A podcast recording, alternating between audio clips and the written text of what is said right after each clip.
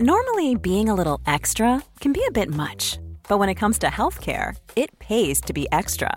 And United Healthcare makes it easy with Health Protector Guard fixed indemnity insurance plans. Underwritten by Golden Rule Insurance Company, they supplement your primary plan, helping you manage out of pocket costs without the usual requirements and restrictions like deductibles and enrollment periods. So when it comes to covering your medical bills, you can feel good about being a little extra. Visit uh1.com to find the Health Protector Guard plan for you. Heraldo Podcast, un lugar para tus oídos. Divagando en la mente de. En este podcast de psicología, los especialistas Rocío Arocha, Ruth Axelrod y José Estrada tratarán temas de salud mental, trastornos mentales y más. Así comienza nuestra terapia. ¿Qué tal? ¿Qué tal? Soy Rocío Arocha y nos encontramos en un episodio más de Divagando en la mente de. Hoy vamos a divagar en la mente de aquellas personas que tienen tendencias, comportamientos autodestructivo.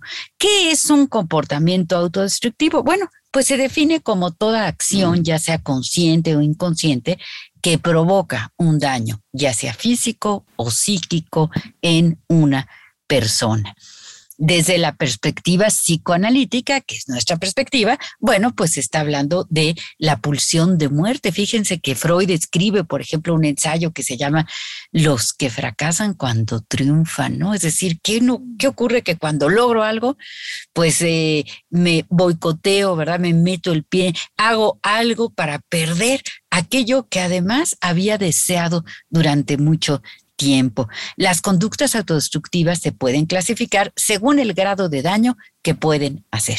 Puede ser un daño no tan grave o puede ser un daño gravísimo. Y si bien, como bien sabemos, ¿verdad? Cada individuo pues es un caso único, cada persona tiene un modo distinto de autodestruirse, pero bueno, sí tenemos una lista, una lista de acciones autodestructivas. Eh, ¿Qué nos dices, Ruth, en primer lugar, sobre lo autodestructivo? ¿Tú, ¿Tú cómo lo ves?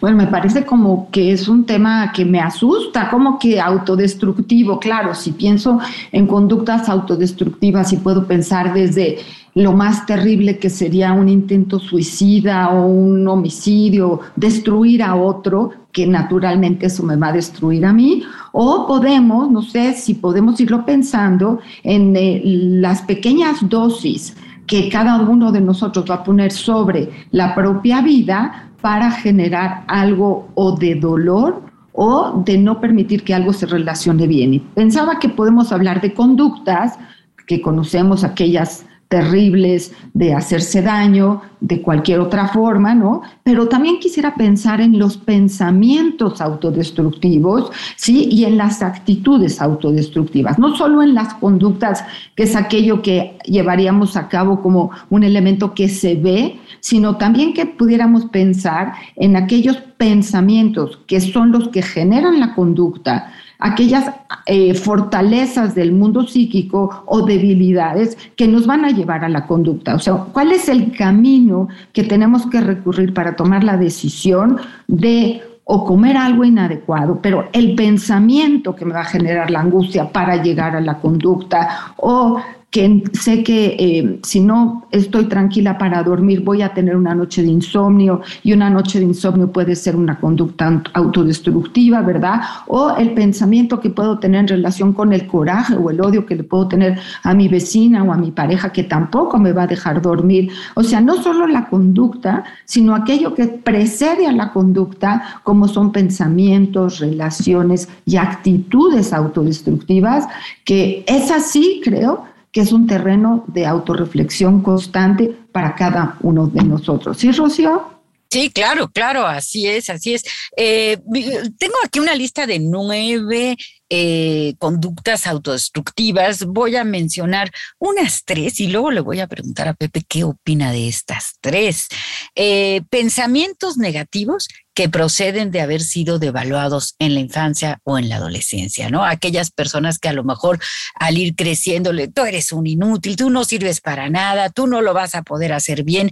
A lo mejor estas palabras vienen de los padres, viene de los maestros, lamentablemente, en la escuela, y, o de compañeros de, clase, ¿no? Y entonces se, se introyectan, se quedan adentro de nosotros y ya cuando no están estas personas, nosotros nos seguimos pues insultando, hablando feo a nosotros mismos, ¿no? Y eso es algo muy destructivo. Eh, una segunda es la dependencia excesiva a otras personas o la incapacidad para estar a solas. Entonces, cuando yo no sé estar sola, pues ahora sí que pago el precio que sea con tal de estar con alguien y puede ser que esa persona sea eh, tóxica, sea muy destructiva y entonces yo voy acumulando ahí un coraje, un odio, no lo puedo decir y esto se va a volcar en contra mía. La tercera es una incapacidad para aceptar la realidad y resolver los problemas que se me van presentando. Eh, yo siempre digo, bueno, pues si tú tienes un restaurante, pues tienes problemas de restaurante y si tienes un novio, pues tienes problemas de pareja y si tienes una casa, pues tienes problemas de casa, ¿verdad? Este tipo de problemas tenemos que saber que existen, que tenemos que resolverlos y muchas veces por desidia, por negación, por incapacidad, no los resolvemos y se nos van convirtiendo en algo que nos genera mucha molestia, mucha incomodidad, mucho enojo y nos convertimos en más autodestructivos. ¿Qué piensas, Pepe?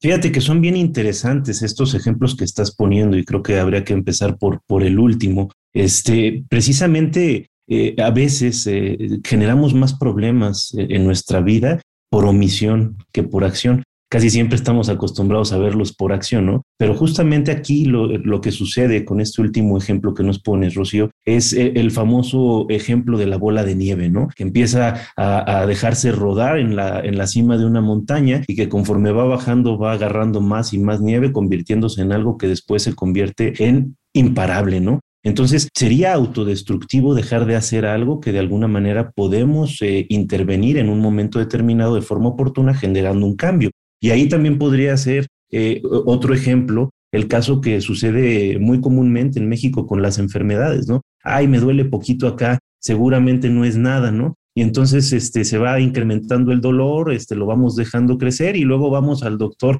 un año y medio después y el doctor se da de topes contra la pared y dice, señor, señora, esto era algo perfectamente operable, era perfectamente tratable, el día de hoy tiene consecuencias irreversibles, ¿no? Entonces, bueno, sí, es una conducta autodestructiva por omisión. Ahora, el segundo caso que mencionabas, esta interdependencia hacia las personas, eh, puede ser considerada autodestructiva, sin duda por el hecho de que no estamos desarrollando nuestro potencial y de que no siempre vamos a estar acompañados de estas personas. Es decir, entre más dependencias generemos, es, es mucho más posible que nos veamos enfrentados a una incapacidad de resolver problemas por nosotros mismos y eso sin duda nos puede llevar a esta eh, autodestrucción. Y el, el, primer caso que habías mencionado, mi querida Rocío, de momento se me fue, ¿me lo puedes recordar? Pero claro que sí, los pensamientos negativos. que, A los pensamientos negativos. Sí, sí, Me parece interesantísimo ese, fíjate, porque a veces no nos damos cuenta que vamos eh, obteniendo un programa, ¿no? Este, conforme vamos creciendo por medio de la educación, este, con nuestros papás, con eh, el medio que nos rodea, vamos obteniendo una retroalimentación de nosotros mismos y a veces esa retroalimentación no es favorable y no depende tanto de nosotros mismos, sino de los demás. Entonces empezamos a tomar estos mensajes como si fueran la verdad y empezamos nosotros a actuar en consecuencia también van muy de la mano con estas profecías autocumplidas, ¿no? Tenemos este programa que de alguna manera nos dice, tú no sirves para esto y entonces vamos por la vida diciendo, yo no sirvo para esto sin darnos la oportunidad de comprobarlo. Y a veces tenemos estas mismas ideas fatalistas y nos encargamos de cumplirlas.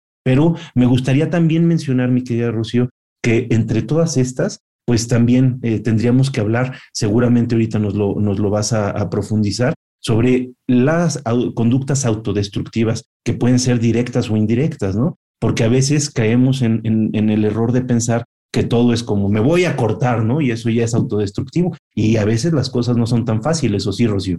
Así es, así es. Claro que no son tan fáciles, Pepe. Somos seres eh, profundamente complejos. Eh, voy a mencionar otras tres y después le voy a preguntar a Ruth qué opina de estas tres, otras tres conductas autodestructivas, ¿no? Eh, haber crecido en un ambiente negligente y por lo tanto no saber cuidarse a sí mismo, ¿no? Es decir, no saber cuidarnos. esa sería otra más.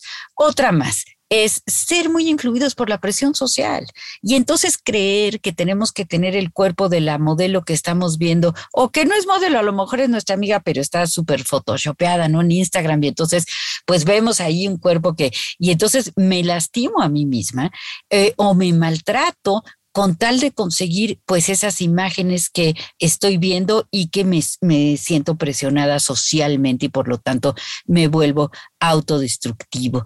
Eh, por otra parte, sería las personas que eh, aguantan, aguantan el abuso, aguantan el maltrato y entonces están juntando y juntando y juntando y juntando una cantidad impresionante de ira, de coraje, de enojo, no lo pueden expresar y entonces se vuelca sobre uno mismo. ¿Qué nos dices, Ruth?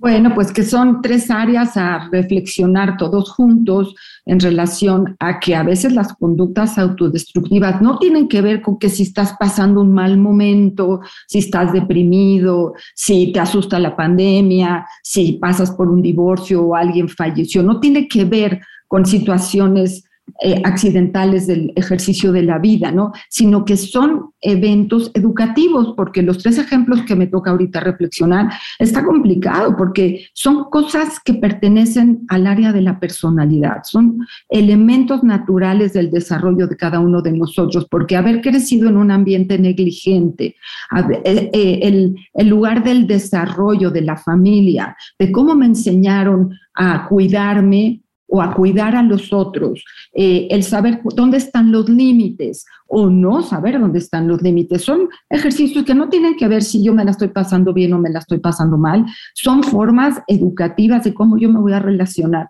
conmigo y con los demás. Entonces, si para mí vivir sin límites es eh, una forma natural, la negligencia refiere a un sobrecuidado, a permitir todo aquello que un niño quiera para no frustrarlo, para no socializarlo, pues bueno, ese pequeño va a tener un montonal de conductas autodestructivas en relación con los otros niños, con las otras casas, ¿no? Con los otros adolescentes. Entonces, claro, eh, la autodestrucción está en el ambiente, está en la educación, en la relación con la familia. Entonces, es muy complejo porque ¿Cómo lo diferencias? O sea, Rocío, ¿cómo le va a hacer ese eh, niño, ese adolescente, ese adulto para aprender a cuidarse cuando no fue educado para cuidarse, cuando los límites no existieron, ¿no? Entonces, hay una autodestrucción y hay una dificultad en la socialización, en la educación académica, porque esos niños sufren muchísimo porque están matizados por los no límites. El segundo ejemplo que hablas de la presión social, ¿no?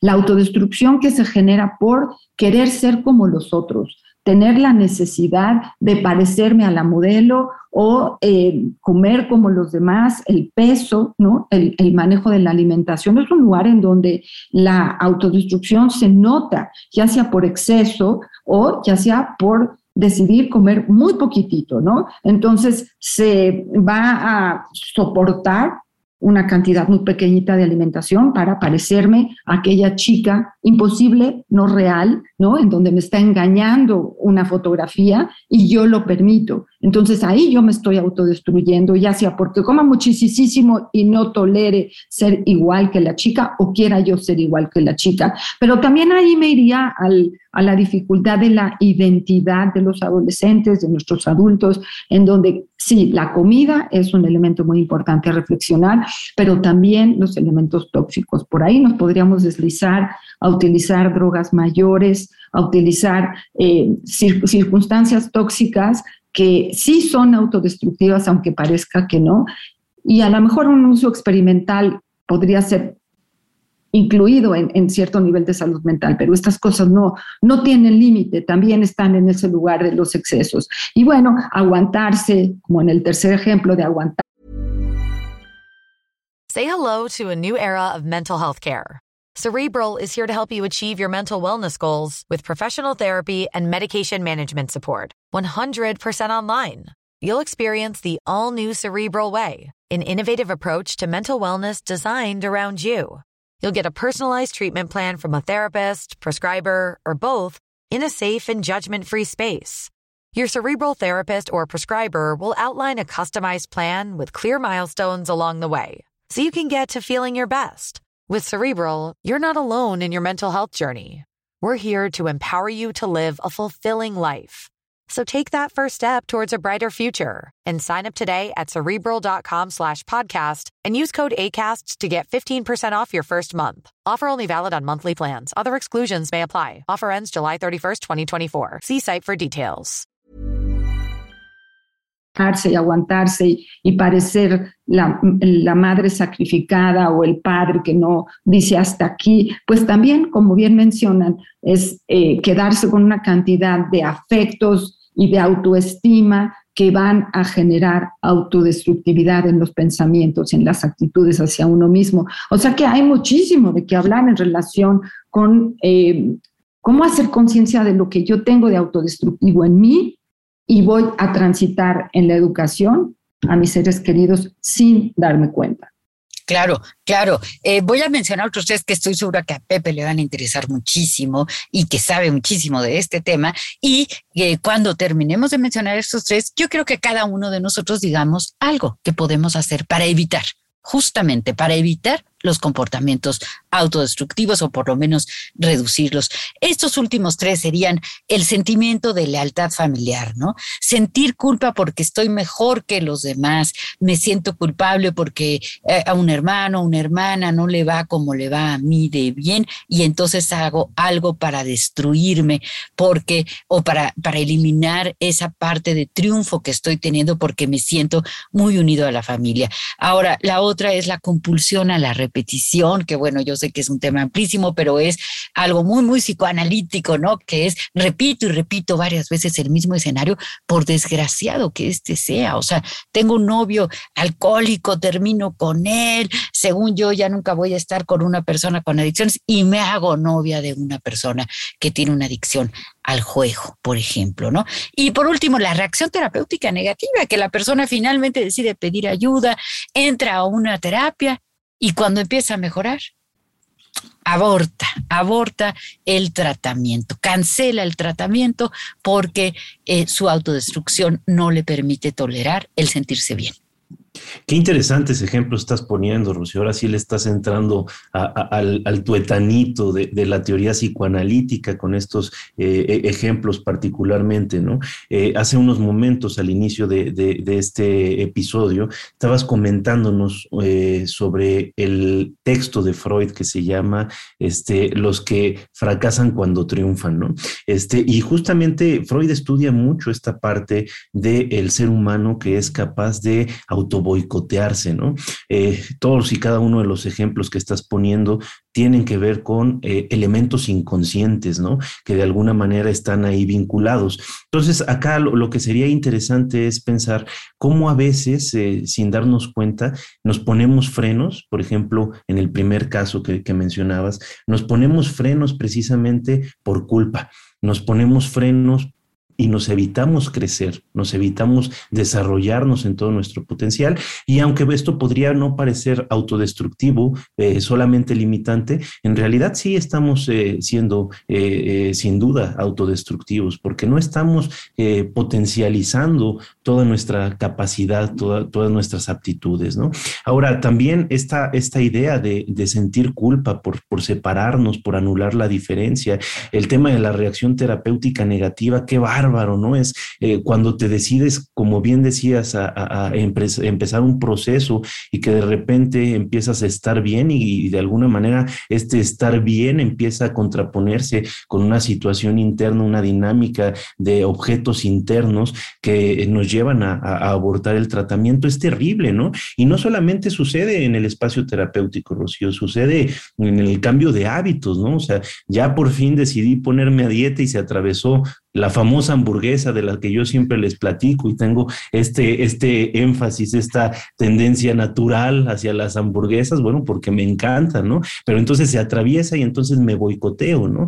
Justo cuando estoy por lograr algo que estaba buscando, que me interesa mucho, empiezo a boicotearme de forma sistemática. Y cuando digo que estas cosas tienen que ver con elementos inconscientes, eh, eh, creo que sí es importante aclarar porque en apariencia la hamburguesa está ahí, el, el, motivo es la hamburguesa, ¿no? El motivo en el, en el espacio terapéutico que, que, ponías de ejemplo es que ya me cayó mal mi, mi, terapeuta, ¿no? Este, no me gusta lo que me dice y no le atina en nada, pero inconscientemente, así en lo profundo de nosotros, lo que está en juego es que queremos proteger una situación que de alguna manera nos parece importante, una situación afectiva con una persona que de nosotros continuar el camino vamos a romper con ella. Eso en el caso de, del ejemplo terapéutico, en el caso de la dieta, de alguna manera estamos manteniendo unas lealtades bien extrañas, este, eh, mal entendidas, ¿no? Eh, con, con, alguna situación, con, con, alguna experiencia de vida, ¿no? El convertirnos en esta persona exitosa, en esta persona con un cuerpo como el que quiere, con estos hábitos saludables, de alguna manera que tendríamos que entender en cada caso particular, nos está separando de, de algo con lo que habíamos hecho un pacto, ¿no? Un pacto inconsciente, un pacto muy profundo. Ahora, eh, en el tema de la compulsión a la repetición, mi querida Rocío, pues ese es tu tema, hombre. A mí, digo, te podría decir que, es algo que incluso parece magia, ¿no? Este, y, los pacientes que tenemos en el consultorio, seguramente también nuestros amigos, nos, nos dicen constantemente, ¿cómo me tocó este mismo cuate que este, yo, yo lo había conocido, salí varias veces con él o con ella y yo nunca me di cuenta que tenía esta maña, que es la misma que tenía mi anterior novio o novia, y que es la misma que tenía mi mamá o mi papá, ¿no? Y entonces pareciera que, que, es algo como mágico, ¿no? Que estamos repitiendo estos patrones de comportamiento, pero bueno, tiene que ver eh, con este concepto tan cuestionado de la teoría freudiana, al cual yo sí me adhiero, que es la pulsión de muerte. Pero sin duda yo quiero que de eso nos platiques tú, Rocío, porque ese es tu tema este, estelar. Eh, no, no, no, Pepe, es, es un tema que, que manejamos eh, en psicoanálisis, ¿no? Eh, claro, es, es muy importante elaborar lo traumático, ¿sí? Porque en todos los ejemplos que estamos poniendo hay una dificultad para expresar, para poner en palabras, para hablar sobre las cosas que nos han hecho daño, sobre las cosas que nos han eh, impactado de un modo profundo y que esto nos puede llevar ya sea a repetirlas o a manifestarlas en algún otro comportamiento auto destructivo. Por lo tanto, es muy, muy, pero muy importante hablar de lo que nos duele, hablar de lo que nos enoja, poner en palabras aquellos sentimientos que nos generan angustia, eh, solicitar ayuda cuando nos estamos sintiendo rebasados y, por supuesto, alimentar a la pulsión de vida. Mientras más nos cuidamos, mientras más nos queremos, nos vamos queriendo más. Es una cosa que se va retroalimentando. ¿Tú qué piensas, Ruth? Bueno, que eh, hablar de la pulsión de muerte es compleja, ¿no? Pero cuando podemos tratar de entender que se refiere a una parte de nosotros que todos tenemos, que no refiere a que nos queremos morir, sino que eh, la tendencia que tenemos es a tener un conflicto en, en, frente a las decisiones cotidianas que vamos a llevar a cabo, desde las más pequeñitas, porque nosotros tomamos más de 20 mil decisiones cada día y que cada decisión que nosotros vamos a tener que tomar va a estar, puede estar matizada por decisiones que permitan una facilidad de vínculo, de, continuidad de decisiones positivas o a su vez nos inclinemos a tomar decisiones, esas pequeñitas que están matizadas por, digamos, desvincularnos con los demás, aislarnos, eh, no producir, ¿no? Eh, no usar el tiempo adecuadamente, ¿no? La primera, la primera decisión de la mañana que es, qué barbaridad, ya sonó el despertador, ¿le hago caso o no le hago caso? Esa, esa, esa, la única con la que tenemos que empezar a, desde el abrir los ojitos. Y entonces, ¿qué hacemos? Ahí ya está parte del conflicto. ¿A quién le voy a hacer caso? ¿A la parte constructiva o a la parte destructiva? Pero minutitos, por favor, tres minutitos que son como vitales para mí. Bueno, ok, acepto tres minutitos, pero me voy a apurar a bañarme para poder llegar a tiempo al coche o a mi transporte para llegar a tiempo a lo que tengo que hacer. Es decir, estamos todo el tiempo en un ejercicio de un diálogo que a veces es más evidente y a veces no cuando no tenemos esta dificultad para tomar las decisiones, ¿no? Y que durante todo el día tuviéramos conciencia de que cada decisión puede estar matizada por una fortaleza para la facilidad, para alineamiento, para el vínculo, para terminar el día lineal, agradable, o cualquiera de estas decisiones que se matice por la...